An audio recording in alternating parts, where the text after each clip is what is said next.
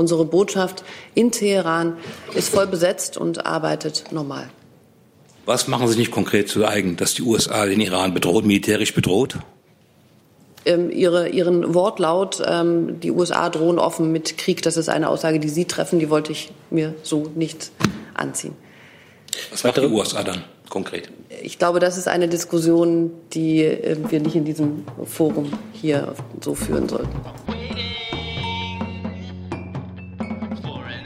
Liebe Kolleginnen, liebe Kollegen, herzlich willkommen in der Bundespressekonferenz zur Regierungspressekonferenz am Mittwoch. Ich begrüße ganz herzlich die stellvertretende Regierungssprecherin Ulrike Demmer und die Sprecherinnen und Sprecher der Ministerien. Herzlich willkommen.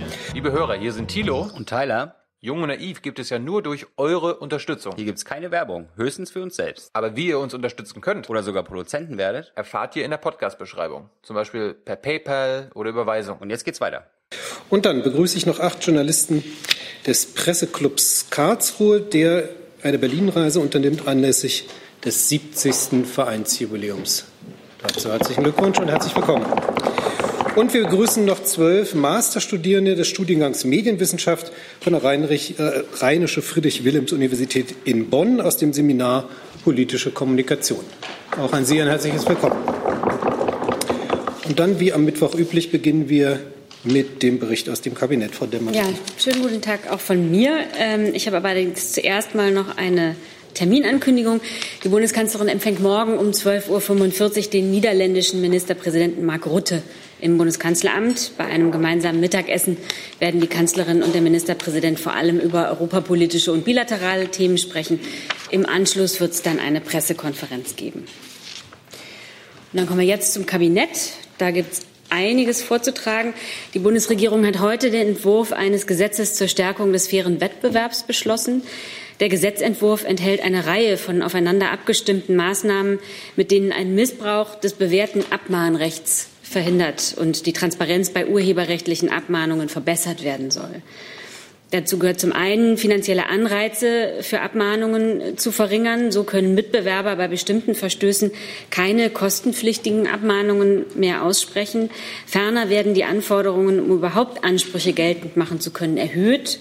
Und zugleich werden die Möglichkeiten des zu Unrecht Abgemahnten vereinfacht, der dann Gegenansprüche geltend machen kann. Außerdem wird äh, in das Designgesetz eine sogenannte Reparaturklausel eingeführt. Danach entfällt der Designschutz für sichtbare Ersatzteile, zum Beispiel beim Auto. Ähm, damit soll der Wettbewerb insbesondere auf dem Markt für sogenannte sichtbare Autoersatzteile geöffnet werden. Der Gesetzentwurf setzt eine entsprechende Vereinbarung aus dem Koalitionsvertrag um. Die Bundesregierung hat in der Vergangenheit bereits mit verschiedenen Gesetzen dafür gesorgt, dass die wirtschaftliche Situation der Opfer der politischen Verfolgung in der ehemaligen DDR verbessert und die materiellen Folgen der Verfolgungsmaßnahmen abgemildert werden sollen.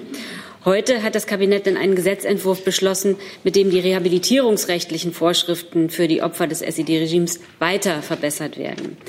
Das ist äh, ein wichtiges Signal, gerade in diesem Jahr, in dem sich die friedliche Revolution zum 30. Mal jährt. Mit dem Gesetzentwurf werden auch Vereinbarungen des Koalitionsvertrags zwischen CDU, CSU und SPD erfüllt. Konkret geht es da erstens um die Entfristung des, der Rehabilitierungsgesetze. Auch beinahe drei Jahrzehnte nach der Wiedervereinigung und dem Ende des SED-Regimes führen Betroffene noch Rehabilitierungsverfahren.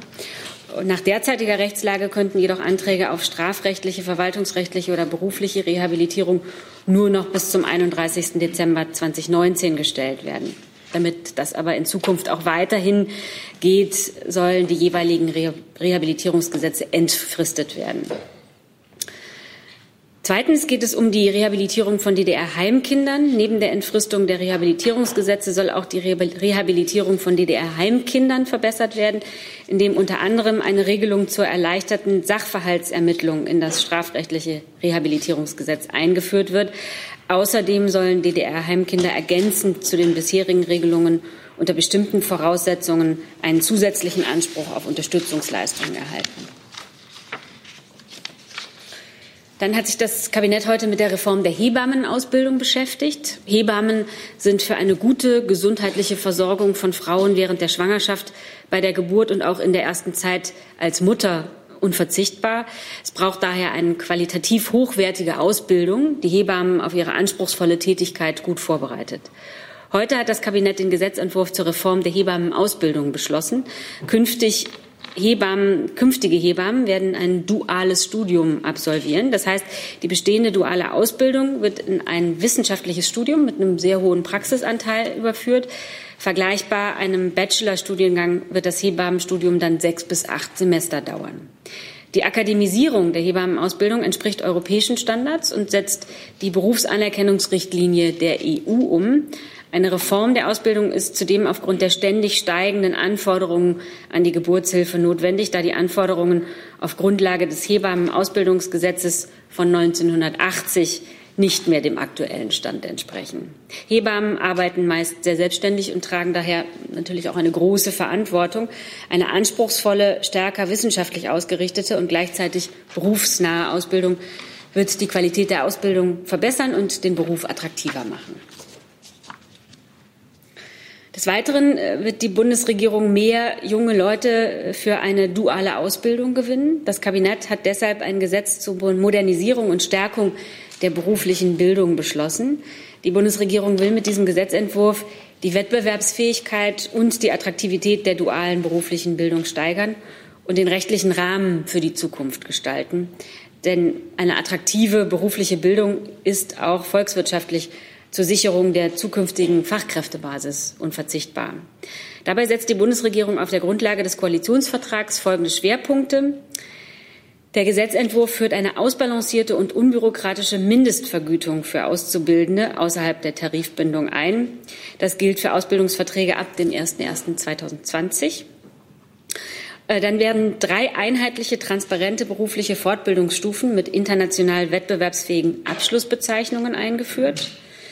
Der Bereich des Prüfungswesens wird flexibler gestaltet. Damit wird auch die Möglichkeit geschaffen, die Abnahme von Prüfungen zum Teil an Ehrenamtliche zu delegieren. Der Gesetzentwurf erweitert die gesetzlich geschaffenen Möglichkeit, eine Ausbildung in Teilzeit zu absolvieren. Und das für jetzt einen größeren Personenkreis, insbesondere als Chance für Geflüchtete, für lernbeeinträchtigte Personen sowie für Menschen mit Behinderung. Bisher ging das nur für leistungsstarke Auszubildende, die alleinerziehend oder äh, waren oder Angehörige gepflegt haben. Und dann hat die Bundesregierung heute die vom BMJV vorgelegten Eckpunkte zur Modernisierung des Strafverfahrens beschlossen. Auf dieser Grundlage wird das BMJV demnächst einen Gesetzentwurf vorlegen. Durch ein modernes und effektives Strafprozessrecht stärkt die Bundesregierung das Vertrauen in den Rechtsstaat. Die heute beschlossenen Eckpunkte enthalten zwölf Änderungsvorschläge. Ich würde Ihnen da heute mal drei vorstellen.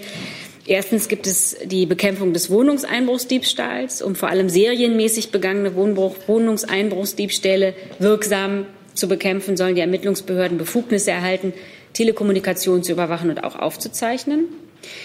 Zweitens geht es um das Verbot der Gesichtsverhüllung. Zeugen und andere Verfahrensbeteiligten soll es künftig in der Hauptverhandlung vor Gericht grundsätzlich verboten sein, eine Gesichtsverhüllung zu tragen.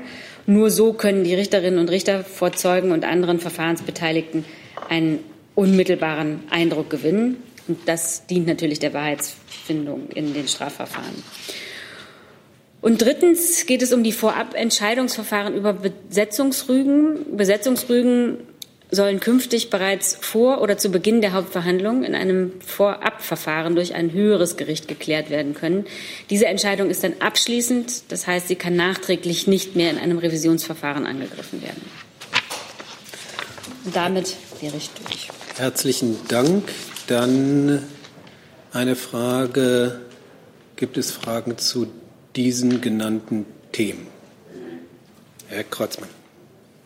Kleine Nachfrage, Frau Demmer. Ähm, es war davon die Rede, dass ähm, eine Herabsetzung des Mindestalters für das Führen von Mopeds von 16 auf 15 Jahre Thema des Kabinetts sein sollte. Ist dieses Thema heute diskutiert worden oder in irgendeiner Weise auch geregelt worden? Nein, das war heute nicht Thema im Kabinett.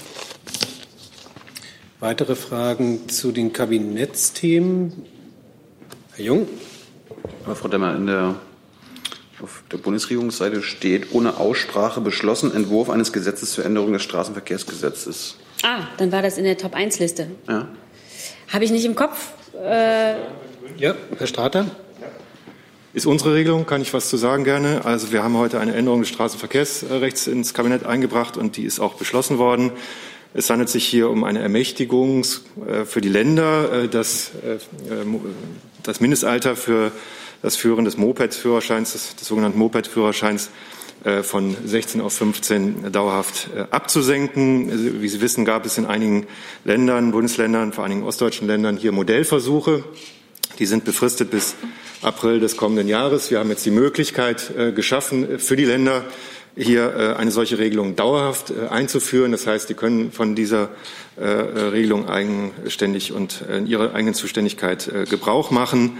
Ähm, und das hat das Kabinett heute beschlossen. Danke, Herr Strater. Dazu? Dann Herr Kratzmann. Dankeschön. Ja, Herr Starter, die Verkehrswacht hat vor einer höheren Risikofreude dieser Altersgruppe äh, gewarnt. Ähm, das ist etwas, was wahrscheinlich schon seit Jahrzehnten immer wieder kommt. Wie bewerten Sie das? Also es liegt äh, oder lag auch jetzt bei diesen Modellversuchen in den Händen der Länder zu evaluieren, äh, welche Risiken es gibt und welche Auswirkungen äh, diese Regelung auf die Verkehrssicherheit hat. Äh, klar ist, Verkehrssicherheit hat hier äh, allerhöchste Priorität und äh, die Länder können in ihrer Regie das am besten bewerten. Sie sind am nächsten dran, auch mit den Polizeien in den Ländern zu bewerten, welche Auswirkungen eine solche Regelung hat. Deswegen legen wir diese Möglichkeit auch in die Hände der Länder. Sie können auch, wenn Sie das eingehend noch mal sich ansehen wollen, gibt es einen Evaluierungsbericht zu diesen Modellversuchen, die es in den vergangenen Jahren gegeben hat. Den können Sie abrufen auf der äh, Internetseite der Bundesanstalt für Straßenwesen. Ansonsten bitte ich auch hier die Länder direkt zu befragen, weil sie eben in ihrer Regie diese Modellversuche auch äh, durchgeführt haben. Aber nochmal klar ist, äh, wir wollen äh, diese Möglichkeit äh, schaffen. Verkehrssicherheit steht an oberster Stelle. Und äh, dort, wo es gewünscht ist, schaffen wir jetzt diese Möglichkeit, das zu tun. Weitere Fragen zum Vielleicht kann ich dann einfach ja. noch mal dazu sagen, also die Top-1-Liste bedeutet, dass es ohne Aussprache beschlossen wird und wir stellen die Themen nach der Kabinettssitzung äh, online zur Verfügung. So, dann noch mal gefragt, gibt es zum Motorradführerschein jetzt direkt eine Nachfrage? Herr Reiche. Äh, auch ans Verkehrsministerium die Frage nochmal. Äh, der Flickenteppich bleibt aber trotz dieses Gesetzentwurfs in einigen Ländern 15, in anderen 16. Ich würde es so nicht nennen. Ich äh, rede davon, dass wir hier die Möglichkeit schaffen, für die Länder von dieser Regelung Gebrauch zu machen, weil es immer auch regional unterschiedliche Bedarfe dafür gibt. Es geht ja hier auch darum, Möglichkeiten zu schaffen, da wo der ÖPNV zum Beispiel nicht flächendeckend angeboten äh, wird, diese Lücken dann auch zu schließen, durch diese Herabsenkung des Mindestalters dann mit einem Moped äh, unterwegs zu sein. Das können die Länder äh, in ihrer Verantwortung selber am besten beurteilen. Deswegen überlassen wir ihnen die Möglichkeit, äh, davon Gebrauch zu machen. Zusatz? Ja, nochmal die Nachfrage an Sie. Sie sprachen von dem Evaluierungsbericht, weil in einigen Ländern gibt es das ja schon seit fünf, sechs Jahren. Welche Erkenntnisse hat man denn im Ministerium über das Risiko, wenn jemand den Führerschein mit 15 hat? Das ist regional unterschiedlich. Also äh, klar ist, dieses Angebot wird genutzt. Deswegen haben die Länder äh, auch gesagt, wir wollen, oder einige Länder, äh, wir wollen das auch äh, weiterführen. Ähm, und noch einmal würde ich Sie bitten, auch was Unfallzahlen oder Ähnliches angeht, in den Ländern direkt nachzufragen, auch über die Polizei, die dort möglicherweise dann äh, diese Unfallzahlen erhebt, äh, nachzufragen, wie genau sich das vor Ort äh, gestaltet. Insgesamt ist das ein gutes Angebot, um die Mobilität in der Fläche, ein weiteres Angebot, um die Mobilität in der Fläche zu ermöglichen. Und wie gesagt, die Länder können davon Gebrauch machen oder eben nicht. Herr Jung? Ja, nur eine Lernfrage angenommen. Ich mache mit 15 meinen Führerschein in Mecklenburg-Vorpommern und fahre dann äh, nach Bayern, wo der erst mit 16 gemacht werden kann. Kann ich den denn da benutzen? Sie dürfen in den Ländern, die davon Gebrauch machen, wo auch jetzt die Modellversuche laufen oder beziehungsweise sie dann künftig von dieser Regelung Gebrauch machen, mit 15 diesen äh, Führerschein nutzen. Das ist die Klasse AM äh, zur, äh, zum Führen von zweirädrigen Kleinkrafträdern bis 45 kmh beziehungsweise 50 Kubikzentimeter oder 4 kW. Äh, in den Ländern, die diese Regelung nicht haben, gilt das Alter von 16 Jahren. Gibt es weitere Fragen zu diesem Thema? Das ist nicht der Fall. Noch zu anderen Themen, die Frau Demmer aus dem Kabinett berichtet hat. Das ist nicht der Fall. Dann erst mal Frau Adebar mit einer Reiseankündigung, damit wir die nicht vergessen. Ja, ich möchte Ihnen gern mitteilen, dass Außenminister Maas am Freitag nach Helsinki reisen wird, um dort am Ministertreffen des Europarates teilzunehmen. Der Europarat steht ja wie kaum eine andere Organisation für den Kern unserer europäischen Werte, Menschenrechte, Demokratie und Rechtsstaatlichkeit. Und auch der Europäische Gerichtshof für Menschenrechte bietet allen Bürgern der Mitgliedstaaten des Europarates die Möglichkeit, ihre Rechte wirksam einzuklagen. Das ist auch ein sehr wichtiges Instrument. In Helsinki werden die Minister nun zum 70. Jubiläum zur Gründung des Europarates zusammenkommen und diesen würdigen. Sicher wird es am Rande auch um aktuelle politische Themen gehen und auch darum, wie der Europarat in Zukunft ähm, effektiv seine wichtige Arbeit fortsetzen kann. Zu diesem Komplex gehört vielleicht auch die Frage, ähm, wie die Mitgliedschaft Russlands im Europarat sichergestellt werden kann. Ähm, wir sind dafür, dass ähm, Russland im Europarat bleibt und seine Mitgliedschaft mit allen Rechten und Pflichten, auch das gehört dazu, dort ausüben kann. Neben den Arbeitssitzungen im Ministerkomitee wird Außenminister Maas unter anderem den finnischen Präsidenten zu einem Gespräch treffen und weitere anwesende Außenminister. Dankeschön. Gibt es dazu Fragen? Das ist nicht der Fall. Dann kommen wir zu anderen Themen. Herr Reiche. In NRW wird heute der erste Lagebericht zur Familienclan-Kriminalität vorgestellt. Das ist eine Problematik, die gibt es auch in anderen Ballungszentren. Frage ans Innenressort. Ist denn geplant, vielleicht mal so eine nationale Strategie äh, zu entwickeln, um dieses Phänomen in den Griff zu bekommen? Ja, vielen Dank für Ihre Frage. Ähm, ja, in der Tat ist es so, dass äh, die Polizei der Länder und das Bundeskriminalamt im Moment äh, daran arbeiten, Kriterien zu entwickeln, die eine Polizei, polizeiliche Zuordnung krimineller Mitglieder von Großfamilien in wie das Polizeisprechmäßig so schön heißt, äh, ethisch abgeschotteter Subkulturen im Bundeslagebild organisierte Kriminalität abzubilden. Das wird erstmalig geschehen in diesem Jahr. Im Herbst, so ab August etwa, wird das neue Bundeslagebild organisierte Kriminalität veröffentlicht werden. Und dort wird es das erste Mal gemeinsame Erfassungskriterien äh, geben, um eben dieses Phänomen besser beobachten und beurteilen zu können. Der Minister hat in den letzten Tagen sich auch schon dazu geäußert. Sie haben vernommen, es gab Kritik länderseitig dazu ähm, an mangelnder Zusammenarbeit in diesem Bereich. Das haben wir schon zurückgewiesen, auch wir in der ähm, Regierungspressekonferenz. Wir sehen vielmehr, dass sich im Moment viel tut in diesem Bereich und dass die Polizeien von Bund und Ländern hier intensiv an dieser Problematik arbeiten und neue Ermittlungsansätze und neue Zusammenarbeitsansätze im Moment entwickeln und auch durchführen werden. Zusatz? Kurze Nachfrage, ja. An welche neuen Ansätze denkt man denn dabei? Ja, ähm, Sie haben, glaube ich, schon gesehen, in welche Richtung das in den einzelnen Ländern so geht. Das heißt, ähm, übergreifende Zusammenarbeit weg von einer rein polizeilichen Bearbeitung dieses Phänomens hin eben auch in Bereiche gewerberechtlicher äh, Maßnahmen, steuerrechtlicher Maßnahmen, wofür die Länder eindeutig zuständig sind, wofür sie die Hoheit haben. Und angesichts der Größe und der Verteilung der Verfahren wird auch das Bundeskriminalamt als Zentralstelle in diesem Bereich jetzt stärker vordringen und weitere Maßnahmen ergreifen. Ich kann dem jetzt im Einzelfall bitte nicht vorgreifen, aber da wird es eine gemeinsame Strategie geben, die demnächst und bald vorgestellt werden wird. Es wird auch Thema auf der kommenden Innenministerkonferenz sein. Gibt es weitere Fragen zu diesem Thema? Dazu, Herr Jung? Herr Schmidt, wie definieren Sie einen Clan? Ähm, da müssen Sie bitte abwarten, bis das Bundeslagebild organisierte Kriminalität erscheint. Da werden wir tatsächlich dann die abgestimmte Definition das erste Mal veröffentlichen. Bis heute gibt es also keine. Das ist jetzt im Moment in der Erarbeitung. Äh, richtig ist, dass diese Clankriminalität eben von Bundesland zu Bundesland, je nachdem, was Sie für Schwerpunkte haben, teilweise etwas unterschiedlich definiert wurde. Das führt man jetzt zusammen. Gibt es ein Bundesland, was Herr Seehofer am nächsten in Sachen Definition kommt? Nein, das kann ich Ihnen nicht sagen, das weiß ich nicht. Ähm, ich glaube, das ist auch eine fachliche Definition und keine politische. Weitere Fragen dazu? Dann ein neues Thema, Frau Siebold. Danke. Ich habe eine Frage zum Konflikt zwischen den USA und dem Iran. Ähm, da ist die US-Armee im Irak jetzt in hohe Alarmbereitschaft versetzt worden, angeblich weil Anschläge drohen konnten. Ähm, es gibt auch einen Bericht, dass die Bundeswehr ihr Training im Irak ausgesetzt hat. Können Sie uns dazu was sagen, Herr Flossdorf und vielleicht auch Frau Adebar? Ich kann da gerne anfangen. Äh, ja, die Bundeswehr hat äh, das Training ist ausgesetzt. Äh, das hat auch damit zu tun, dass wir uns an unseren Partnernationen orientieren, die diesen Schritt unternommen haben. Das heißt aber nicht, dass es nicht in den nächsten Tagen wieder aufgenommen werden kann.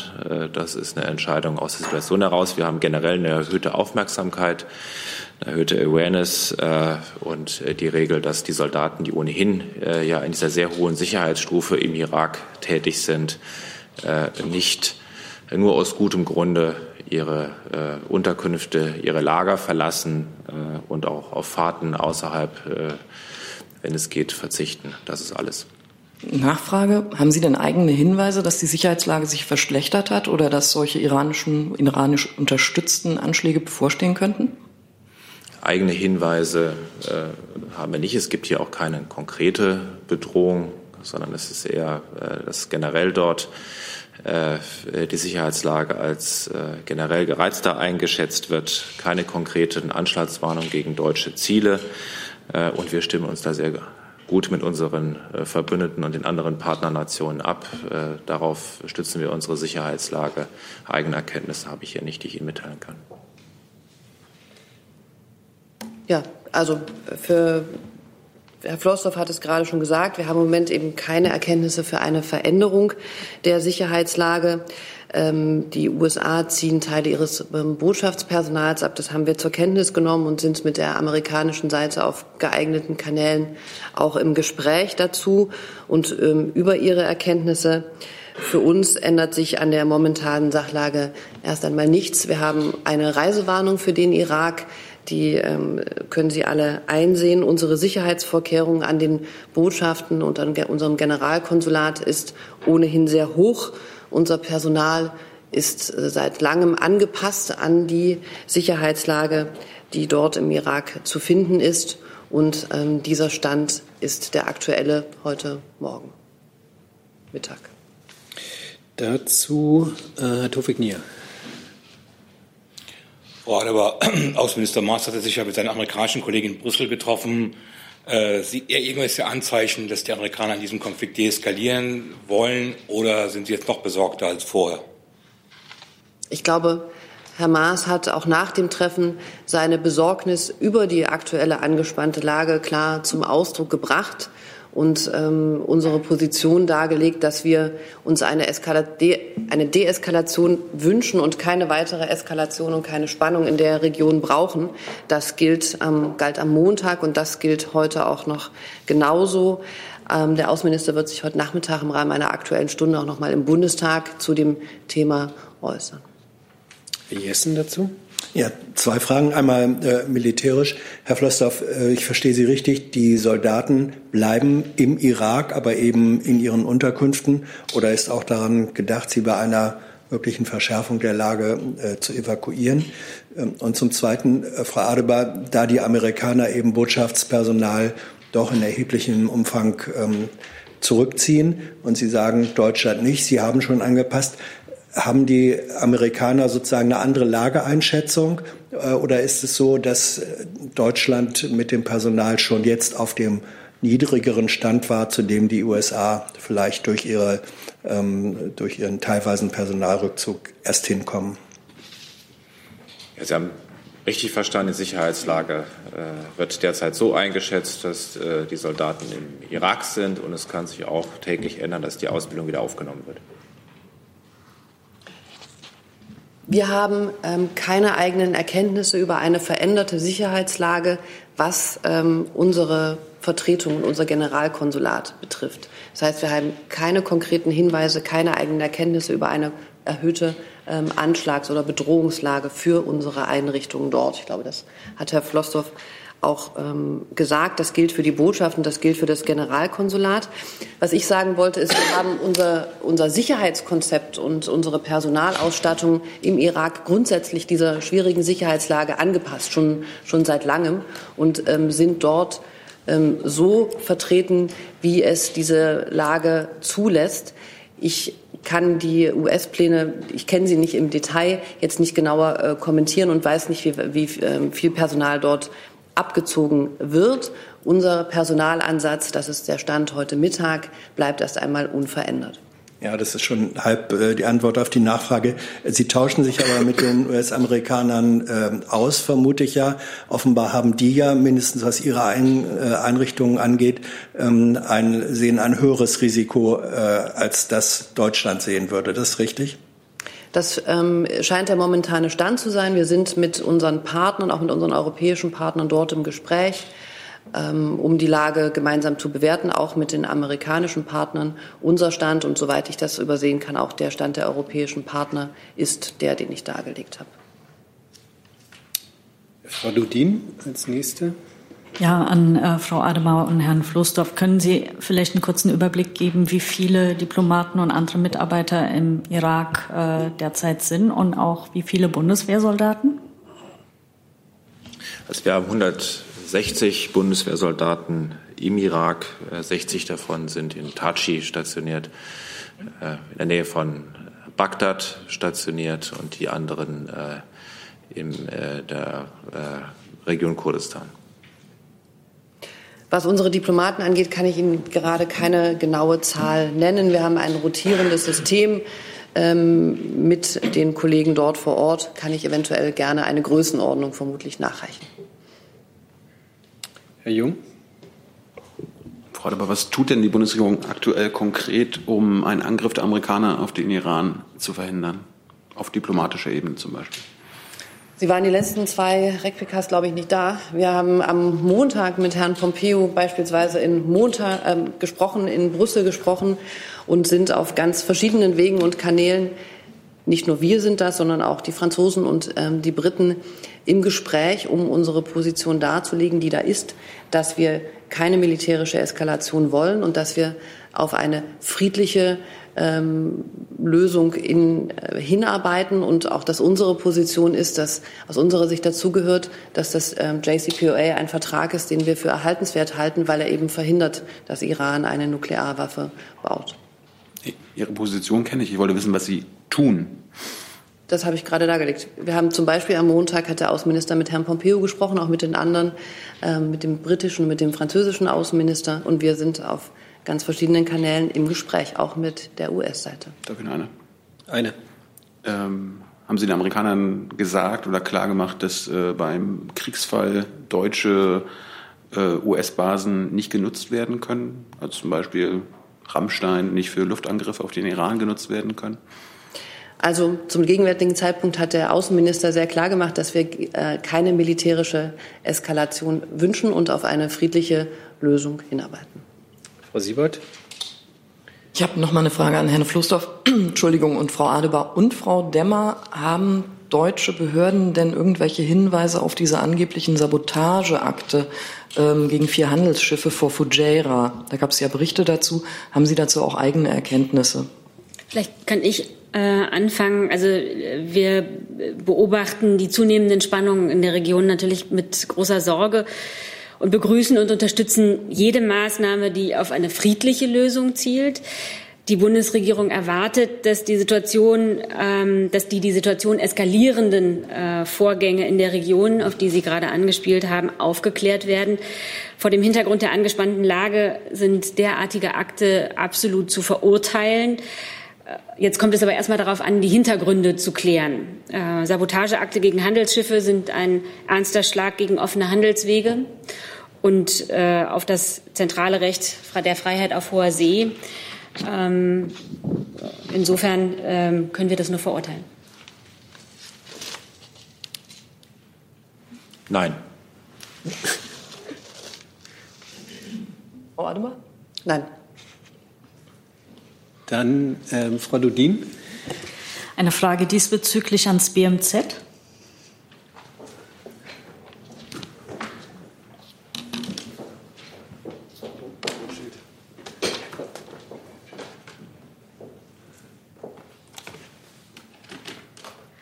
Wie wirken sich denn die Spannungen auf die Arbeit des äh, Entwicklungsministeriums vor Ort im Irak aus? Da habe ich jetzt ehrlich gesagt noch gar keine Erkenntnisse. Können Sie nachliefern? Kann ich nachliefern, ja. Herr Gebauer dazu? Ja, vielleicht eine Nachfrage an Frau Demmer. Wie kann man oder was wird denn eigentlich jetzt von der Bundesregierung verurteilt? Welche Akte? Also Es muss ja, wenn, wenn man etwas verurteilt, muss ja eigentlich klar sein, was passiert ist. Deswegen frage ich mich, was ist denn eigentlich passiert? Also äh, es geht hier ja um Anschläge auf Schiffe und Ölpipelines, die aber zunächst mal aufgeklärt werden müssen. Und an Spekulationen darüber, wer dahinter steckt, können wir uns hier nicht beteiligen. Herr Tovignier? Frau Adebar, die USA äh, drohen jetzt offen mit dem Krieg mit dem Iran. Nun leben auch viele deutsche Staatsbürger im Iran. Gibt es da irgendwelche Reisewarnungen, eine Änderung der Reisewarnung? Und auch die deutsche Botschaft ist ja weiter in Teheran aktiv. Gibt es da irgendwelche Pläne, äh, Teil des Personals oder das gesamte Personal abzuziehen? Also ich mache mir den Wortlaut äh, besonders des Eingangssatzes Ihrer Frage jetzt nicht zu eigen. Wir haben für den Iran ähm, Sicherheitshinweise, die empfehlen wir nach wie vor zu lesen. Wir haben im Moment ähm, die Sicherheitshinweise werden laufend angepasst. Insofern spiegeln sie immer die aktuelle Lage wider. Heute, wenn Sie fragen, auch zum Thema Irak, haben wir keine Veranlassung, diese Sicherheitshinweise bis jetzt heute Mittag zu ändern. Unsere Botschaft in Teheran ist voll besetzt und arbeitet normal. Was machen Sie nicht konkret zu eigen, dass die USA den Iran bedroht, militärisch bedroht? Ähm, ihre, ihren Wortlaut, ähm, die USA drohen offen mit Krieg. Das ist eine Aussage, die Sie treffen, die wollte ich mir so nicht anziehen.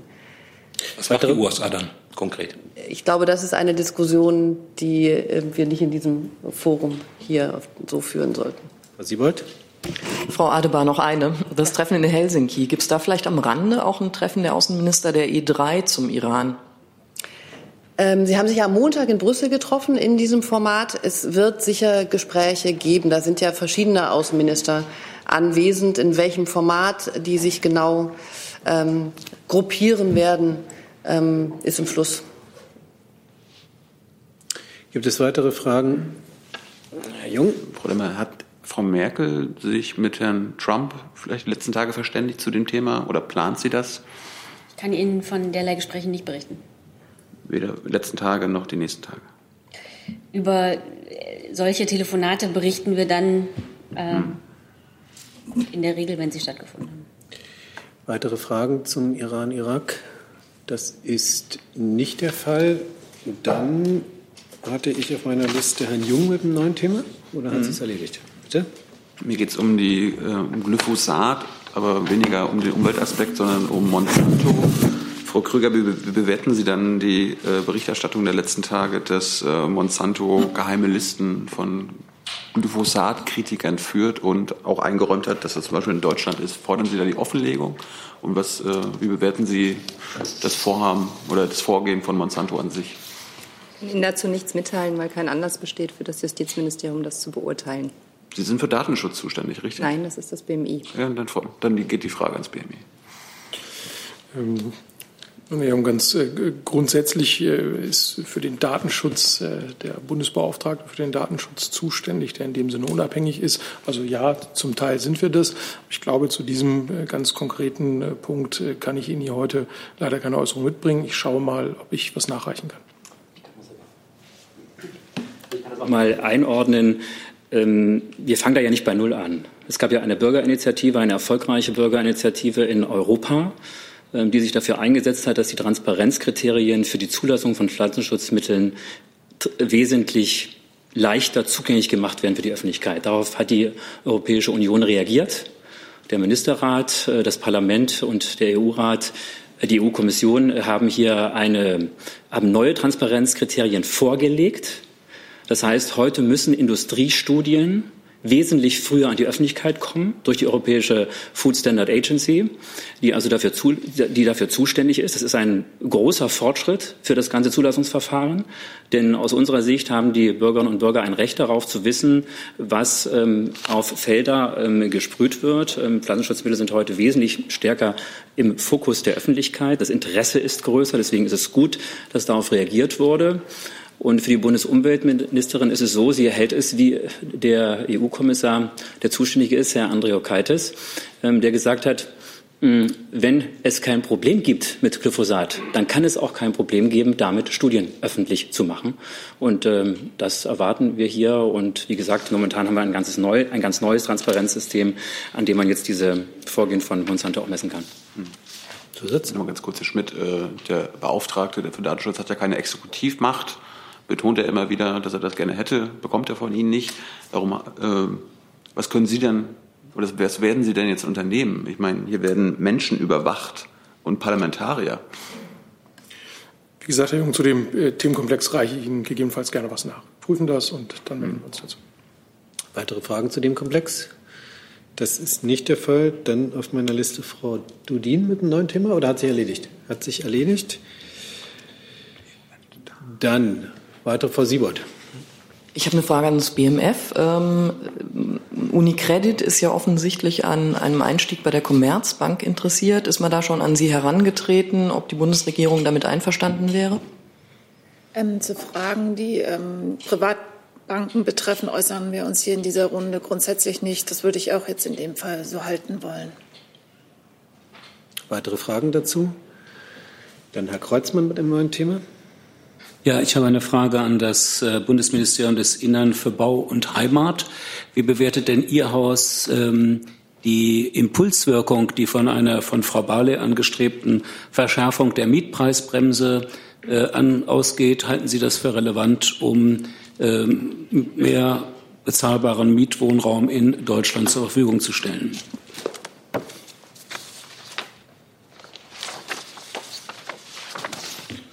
Ähm also wie wir auch ähm, bereits zu dem Themenkomplex Enteignung von großen Wohnungskonzernen gesagt haben, äh, sehen wir auch bei der äh, Veränderung der Mietpreisbremse äh, eher eine Möglichkeit im Bereich des Konzeptes der sozialen Marktwirtschaft. Also aus unserer Sicht ist es so, dass es die Aufgabe der öffentlichen Hand ist, gute und verlässliche Rahmenbedingungen für alle Akteure auf den Wohnungs- und Bodenmärkten zu setzen. Dazu gehören können auch natürlich solche Maßnahmen äh, äh, im, Mietpreisbereich gehören. Wie die wirken, muss man sich im Einzelfall sehr genau und detailliert angucken. Da gibt es jetzt einen Vorschlag vom zuständigen Justizministerium, den werden wir uns äh, mit ansehen. Und vielleicht will die Kollegin ja auch noch etwas dazu ergänzen. Ja, vielen Dank. Danke auch für die Frage. Ähm, aus unserer Sicht stellt es sich so dar, dass die Mietpreisbremse ähm, ja ausläuft. Ähm, die Möglichkeit, eben die Rechtsverordnung zu, äh, zu erlassen. Ähm, wir haben die Mietpreisbremse, wie es der Koalitionsvertrag vorsah, evaluiert. Und die, das Ergebnis der Evaluierung sagt, dass die Mietpreisbremse dort, wo sie angewendet wird, wirkt. Das ist für uns auch ein Grund zu sagen, es kann nicht sein, dass man sie jetzt auslaufen lässt, sondern wir wollen dieses Instrument um weitere fünf Jahre verlängern, damit sie auch weiter Wirkung entfalten kann. Das ist eine der Regelungen, ähm, die wir jetzt ähm, vorgeschlagen haben.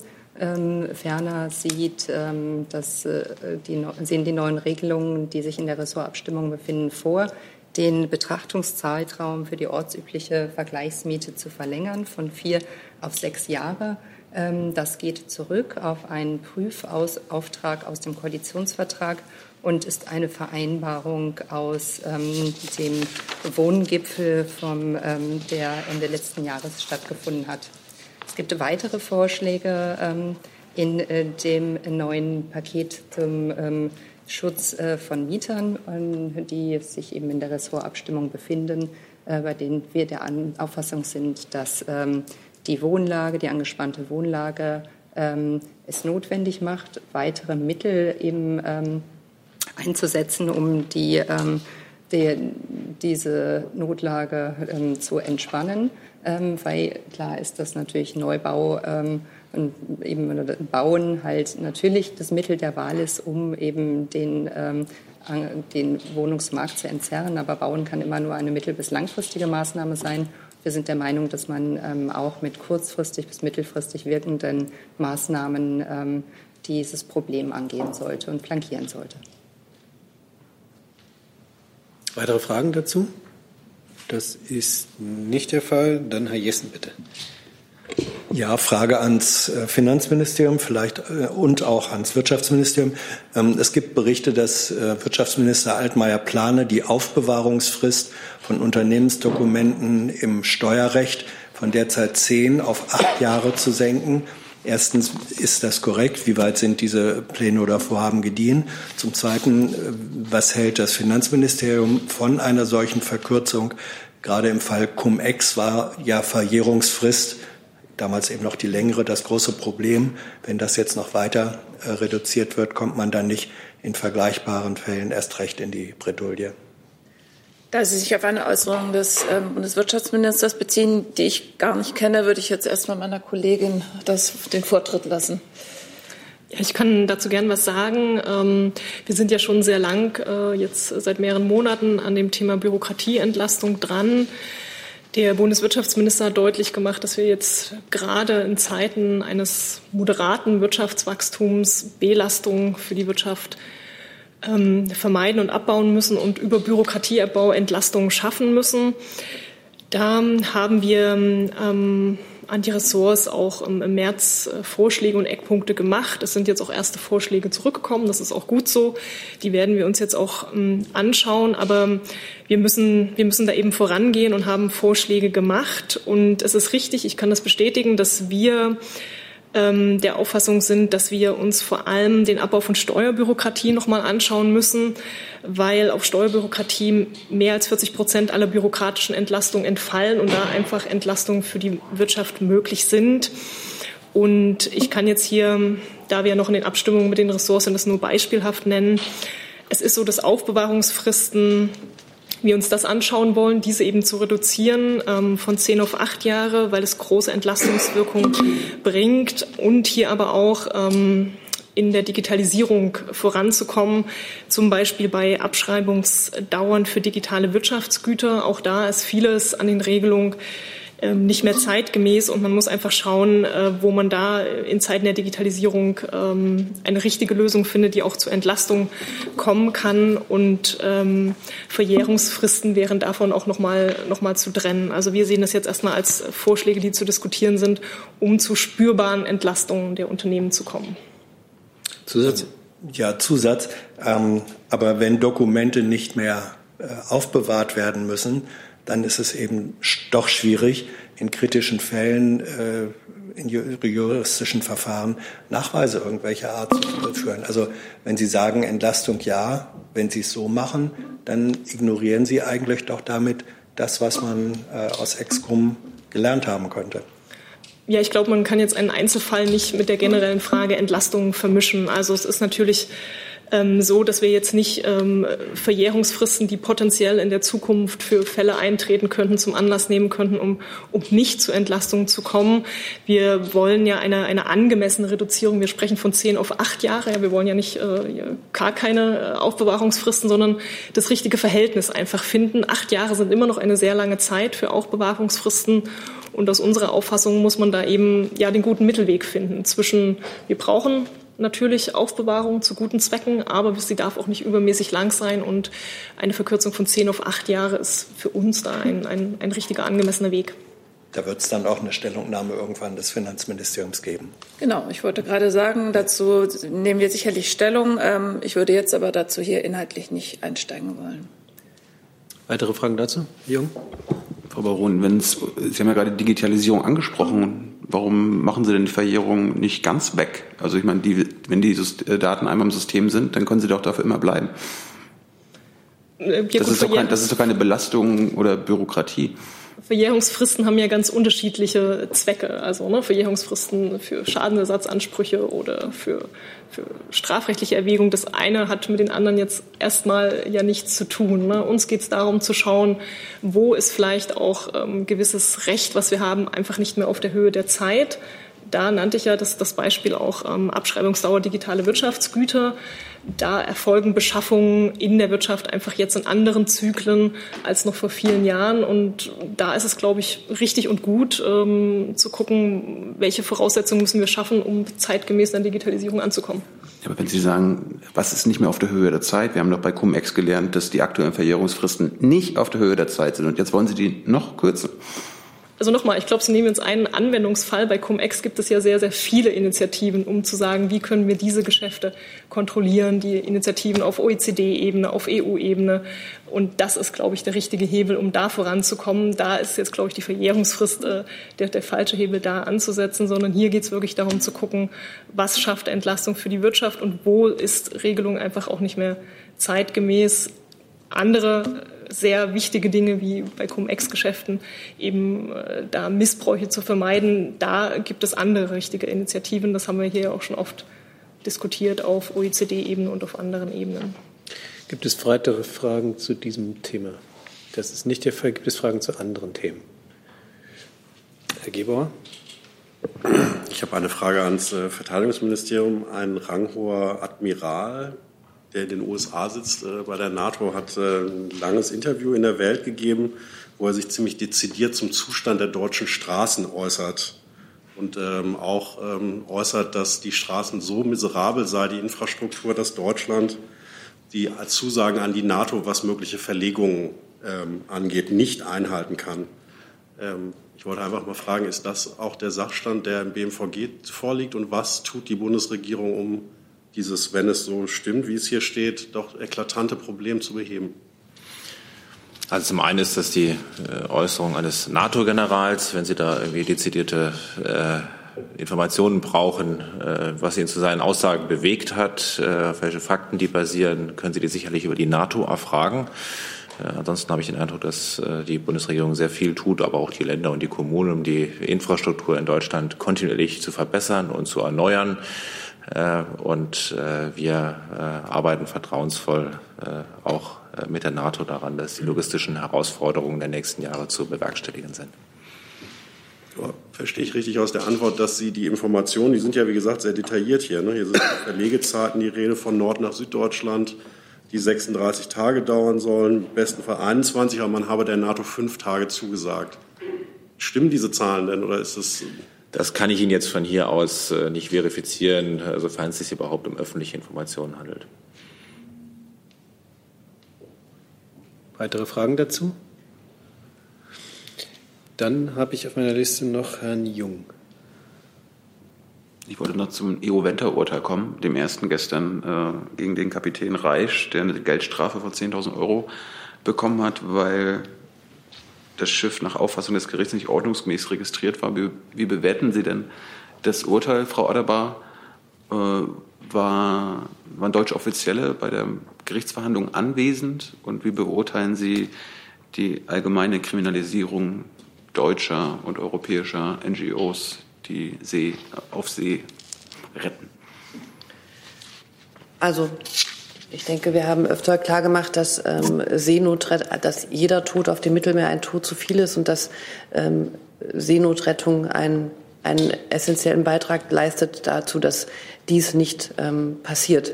Ich habe zu dem konkreten Urteil, ähm, das war mir noch nicht bekannt, das müsste ich, wenn, dann nachreichen. Ich weiß nicht, ob der Kollege aus dem BMI dazu was sagen wollen würde. Ähm, also grundsätzlich würden wir so ein Urteil natürlich, ähm, Sie haben sich sicherlich gedacht, ähm, nicht kommentieren wollen. Ich darf aber gleichwohl darauf hinweisen, dass äh, die Bundesregierung in der jüngeren Vergangenheit viele Maßnahmen äh, und äh, auch Aufnahmen getroffen hat, um eben aus Seenot gerettete Personen zu helfen.